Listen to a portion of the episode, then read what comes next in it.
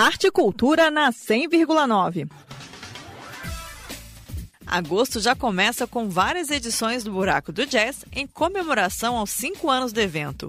Nesta quinta e sexta, no estacionamento 5 do Parque da Cidade, vários artistas sobem ao palco. E quem detalha a programação é o produtor do Buraco do Jazz, Gustavo Frade. Essa semana estamos cheios de atração. De São Paulo, para vir tocar num festival que vai ter na cidade, temos Facundo Stefano, na quinta-feira, ocupando o nosso palco em quarteto com outros músicos da cidade.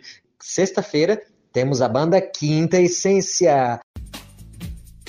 Além da programação musical, haverá o concurso de cangas e a Feira de Economia Criativa, um espaço para lançamento de artistas plásticos, escultores e artesãos brasilienses.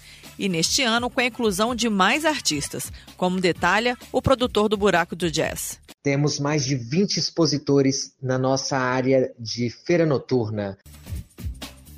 Local também para a inclusão. Ao lado do palco foi reservado um espaço para pessoas com deficiência assistirem aos shows. E para pessoas com deficiência visual, haverá guias para acompanhar ao espaço reservado. Então anota aí.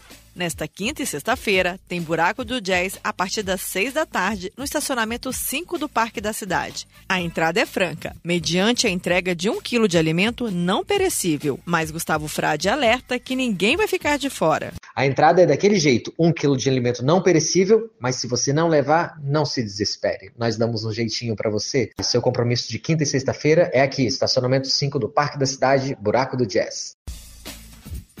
O projeto do Festival Buraco do Jazz conta com recursos do Fundo de Apoio à Cultura. Greta Noira, para a Cultura FM.